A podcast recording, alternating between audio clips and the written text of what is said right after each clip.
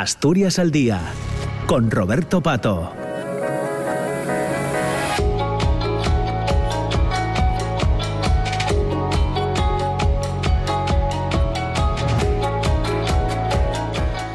Pues ya estamos en las 10 eh, de la mañana y 10 minutos. Entramos en la segunda parte del programa Asturias eh, al Día, en este jueves 13 de julio. Ya les comentaba en el inicio del programa, a las 9, que en esta segunda parte de hoy queríamos eh, bueno, conocer un poco más cómo se está trabajando en ese intento de crear una legislación sobre la inteligencia artificial. Ya saben todos ustedes que no es la primera vez que hablamos de este asunto y eh, hoy lo traemos porque hace unas semanas, el 14 de junio, se aprobaba un borrador de reglamento en la Unión Europea que parece que, digamos, es eh, eh, la primera entidad que se pone, abrimos comillas, en serio a trabajar sobre este asunto de la posible regulación en torno a la inteligencia artificial y hemos invitado a Roger Campione, que es catedrático de Filosofía del Derecho en la Universidad de Oviedo, que ya estuvo con nosotros también hace, hace un par de meses más o menos, hablándonos de este mismo, de este mismo asunto. Es un tema que, en el que viene trabajando ya desde, desde hace tiempo. Bueno, pues para clarificar algunas cosas, no, no, no sé que, cómo, lo, cómo, lo ven ustedes, si esto de regular la inteligencia artificial es algo, y si me permiten la, expresión, que no quiero eh, ser faltoso, eh, es como poner puertas al campo. En fin, Roger Campione, ¿qué tal? ¿Cómo estás? Buenos días. ¿Qué tal, Roberto? Muy buenos días. Bueno, pues muchas gracias por acercarte a conversar con nosotros sobre esto, eh, Roger, y casi empezaba también con ese, eh, con ese chascarrillo, ¿no? Eh, en el fondo estamos hablando de poner puertas al campo. en cierto modo, uno podríamos pensar que sí, sobre todo cuando nos encontramos tratando con una, algo novedoso como es la inteligencia artificial, una, un, paso más en ese progreso científico que parece que vislumbra como la posibilidad de escaparse a nuestro control, pero en, eh, en realidad, eh, aunque se trate de poner puertas al campo, las puertas al campo se pueden poner de distintos lugares. Entonces, yo, eh, como, como jurista, la, la, historia de, de, la regulación de la sociedad en, en muchas ocasiones parece, da la impresión de que se trata de una tarea eh, imposible como es la de poner puertas al campo, pero eh, hay que hacerlo igual, es una, es una elección consciente, sabiendo cuáles son las dificultades a las que nos enfrentamos, los desafíos que en ocasiones pueden parecer insuperables, pero... Mm, pero se ponen, esas puertas se ponen.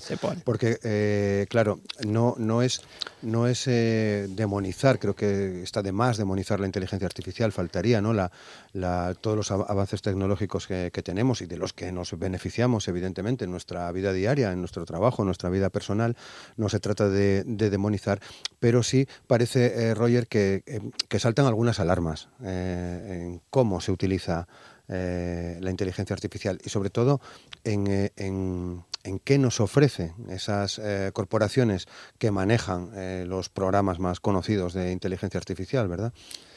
Es normal cuando saltan las alarmas, tendemos, la tentación de demonizar siempre está presente, sobre todo cuando saltan las alarmas por algo que no entendemos del todo, que no tenemos del todo claro hacia dónde va eh, eso que es lo que en muchas ocasiones no, nos lleva a demonizar. Mm, sin embargo, todos ya sabemos que la inteligencia artificial está presente, aparte de numerosísimas actividades de la vida diaria, casi ni nos damos cuenta de, las ocasiones a lo largo del día en las que, en cierto modo, dependemos de la inteligencia artificial, sino que hay muchísimas aplicaciones eh, de, estos sistemas eh, que aportan eh, grandes ventajas y nos ofrecen la posibilidad de mejorar en muchísimas cosas.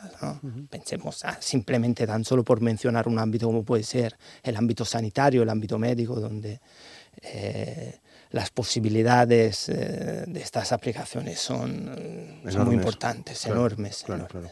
Bueno, vamos a ese a ese borrador de la, Unión Europea. Ya decíamos que la Unión Europea quiere regular la inteligencia artificial para garantizar mejores condiciones de desarrollo y uso de esta eh, tecnología innovadora. La propia Unión Europea destaca que, la inteligencia artificial eh, puede aportar muchos beneficios, como son precisamente una mejor asistencia sanitaria, un transporte más seguro y limpio, una fabricación más eficiente, una energía más barata y, y sostenible, pero quieren poner eh, negro sobre blanco legislación. Eh, en términos generales, ¿qué te parece? ¿Cómo valoras? Qué, ¿A qué reflexión te ha llevado este, este paso que se daba creo que el 14 de junio del mes pasado? Sí, el 14 de junio fue cuando se aprobó el, el borrador de ese reglamento en el Parlamento Europeo.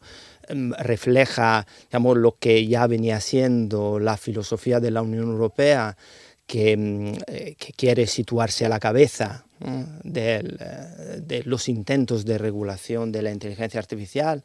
Eh, hay distintas maneras de afrontarlo, vemos incluso reflejado en las, en las culturas a nivel mundial, las culturas de reglamentación acerca de la inteligencia artificial.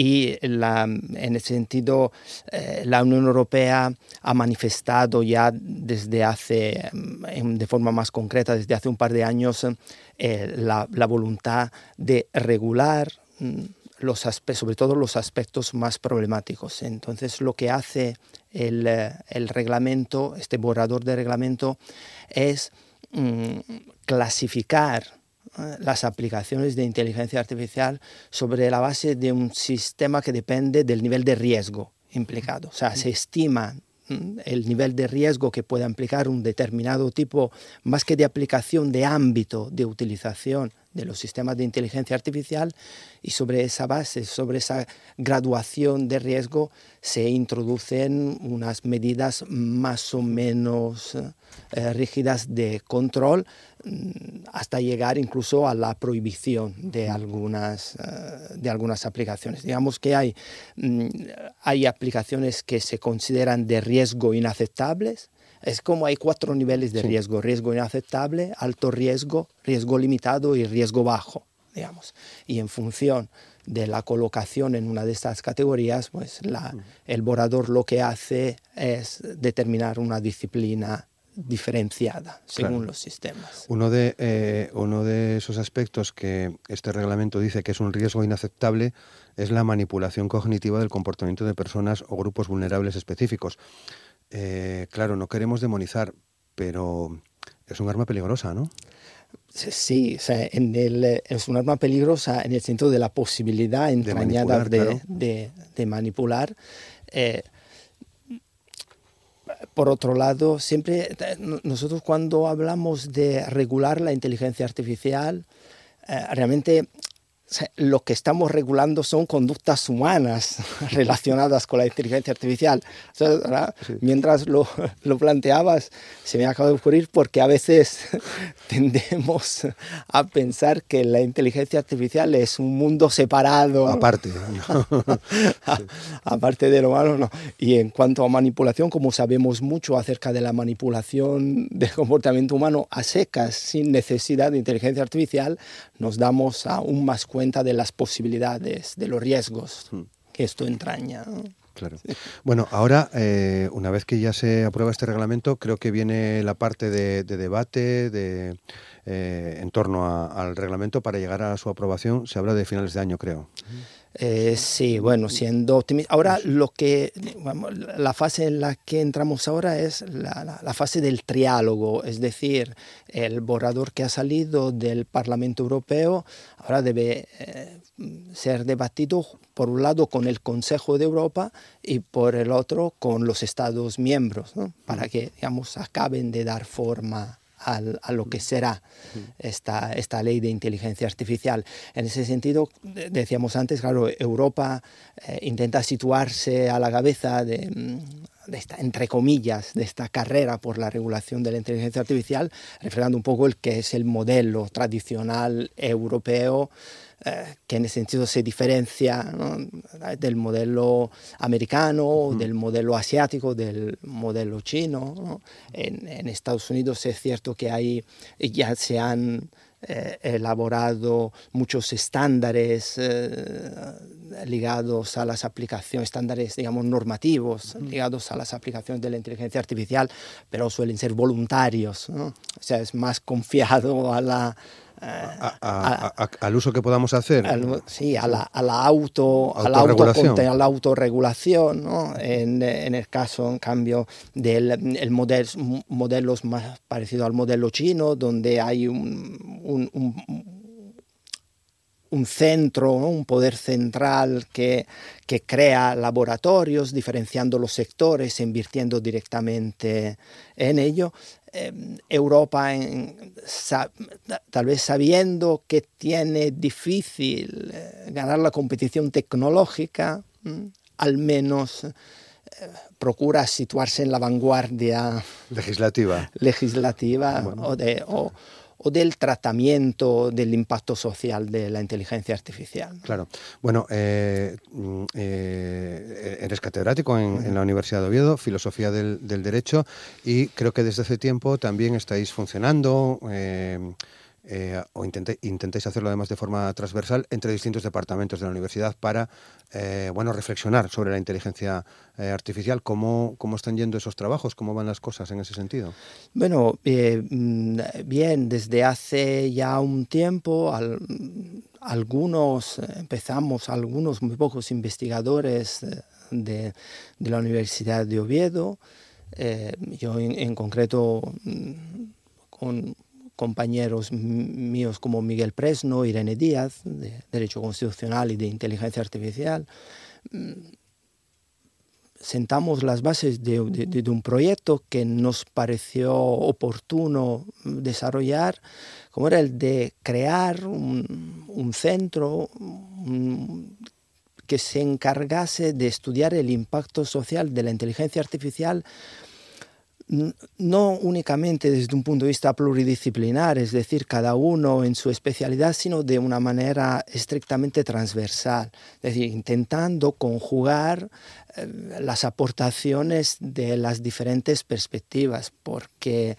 eh, yo que como, como, jurista, como filósofo del derecho, eh, ya llevo un tiempo reflexionando sobre estos asuntos y también con otros juristas, me doy cuenta eh, de que muchas veces nos planteamos problemas de regulación, de hacia dónde debería ir esa regulación, pero en realidad no hemos entendido bien mm, eh, de qué estamos hablando, cuál es el objeto de esa supuesta reglamentación.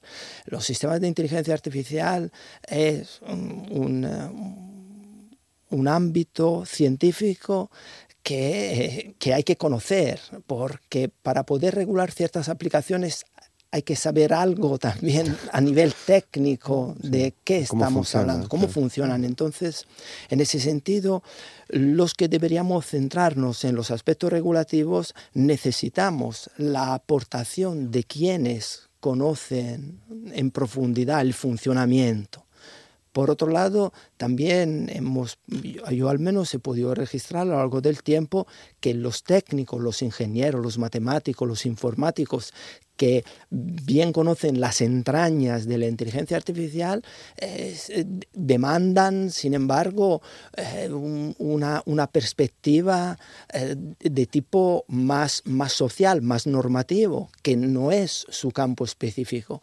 Allí la colaboración, nosotros no solo creemos que pueda ser muy fructífera, sino que nos parece algo esencial. De ahí que estemos intentando desarrollar en la universidad la, creación de un, de un, centro de esta índole y bueno, estamos ahí, estamos trabajando en ello. Porque, claro, en el fondo, eh, Roger, em, en este asunto también hablamos de, de, posible vulneración de derechos de las personas. Sí, claro, claro.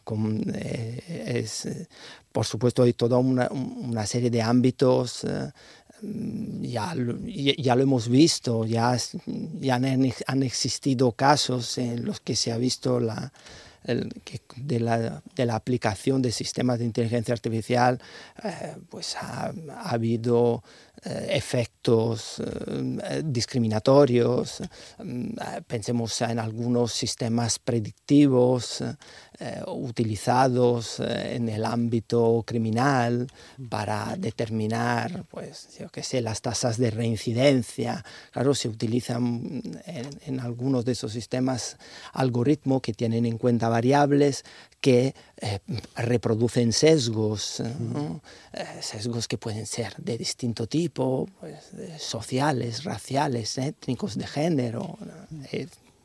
Son, los algoritmos no, no, no, dejan de ser un reflejo de, de nuestros códigos mentales. Claro, incluso, ya casi, casi para, para, terminar, incluso estos días leía cómo, cómo dos escritores eh, han planteado demandas, son Paul Tremblay y Mona Aywat, eh, han planteado demandas porque entienden que se han vulnerado sus derechos de, autor por parte de, de Chat GPT. Sí, de, hecho, de hecho en el borrador de reglamento habrá este tipo de, este tipo de inteligencia artificial llamada generativa, eh, se regula diciendo que siempre que un contenido esté generado por inteligencia artificial generativa, tiene que ser... Tiene hay que, citar la fuente. hay, que citar, hay que citar las fuentes porque realmente el, el, el, chat no solo no cita la fuente, sino que en muchas ocasiones se inventa completamente los contenidos. yo, yo, yo lo he experimentado, he interactuado con el chat y he podido comprobar lo, lo, mentiroso que, que, puedas, que, puede, llegar a ser. que puede llegar a ser. Desde luego, desde luego que sí. La verdad es que, bueno, es un momento, entiendo que también desde, desde el punto de vista de tu trabajo eh, como filósofo del derecho, mm. eh, interesante, muy, muy, muy, muy potente, ¿no? Sí, sí, desde el punto de vista, yo casi será por, por, la, por, la mirada mía peculiar de filósofo del derecho, pero casi me parece que las implicaciones más profundas y más duraderas, más incluso que de regulación, porque la regulación ya se está dando pasos y con todas las dificultades que hay, sin embargo, es una tarea que se está cometiendo y que se va a seguir acometiendo, me parece que las implicaciones más profundas son, eh, son, son, casi filosóficas, ¿no? Porque en muchos casos, amén, digamos, de, de, de, la vertiente de ciencia ficción que a veces eh, toman los debates sobre la inteligencia artificial, pero sí eh, me parece que está siendo una ocasión para reflexionar sobre nuestra condición como seres humanos, como, personas. Yo me he ocupado especialmente del estudio del concepto de persona desde el punto de vista del derecho, pero desde el punto de vista también. Y esto lo hace Roger eh, en medio de este de esta intensidad eh, social que tenemos, más ahora con la campaña electoral, ¿no? pararse a pensar un poco. Casi, casi es muy recomendable. Precisamente en los periodos de mayor intensidad es cuando conviene parar a reflexionar un poco. muy bien. Bueno, pues hoy, lo dejamos aquí. Estamos rayando ya las eh, diez y media de, la mañana pero seguimos en seguimos en contacto. Eh, tal vez podamos hacer eh, otro día algo más amplio con, con, con Presno, con, con Irene, hay creo que también de otras disciplinas, ¿no? De, de la lingüística también. Eh, Desde luego, creo que puedo hablar en nombre de ellos. ponerlo en marcha. Encantados estaríamos. Sí, lo sé, lo sé que nos gusta mucho además este, este tema. Hoy, en cualquier caso, lo tenemos que dejar ya porque a las diez y media comienza el programa Desayuno con Liantes en, aquí en RPA, en la radio pública. Te agradecemos mucho que hayas compartido estos minutos eh, con nosotros en esta conversación, como siempre, agradable. Muchas gracias, Roger. A ti por la invitación. Muchas gracias. saludos. Gracias a todos. Y a todos ustedes, despedimos a Roger Campione, catedrático de Derecho de, Filosofía del Derecho de la Universidad de Oviedo, y simplemente recordarles que mañana viernes, entre las 9 y las 10 y media, tendremos un debate electoral aquí en la radio pública, en RPA. Van a estar con nosotros eh, representantes del Partido Socialista, del Partido Popular y de Sumar, que eh, aspiran a ser senadores eh, después de las elecciones del próximo 23 de julio. Dicho de otra forma, vamos a, conversar mañana con candidatos eh, al Senado por la circunscripción de, Asturias. Ya les emplazamos al programa de mañana a partir de las 9 en RPA, en la radio pública, Asturias al día. Hasta mañana, feliz día, muchas gracias.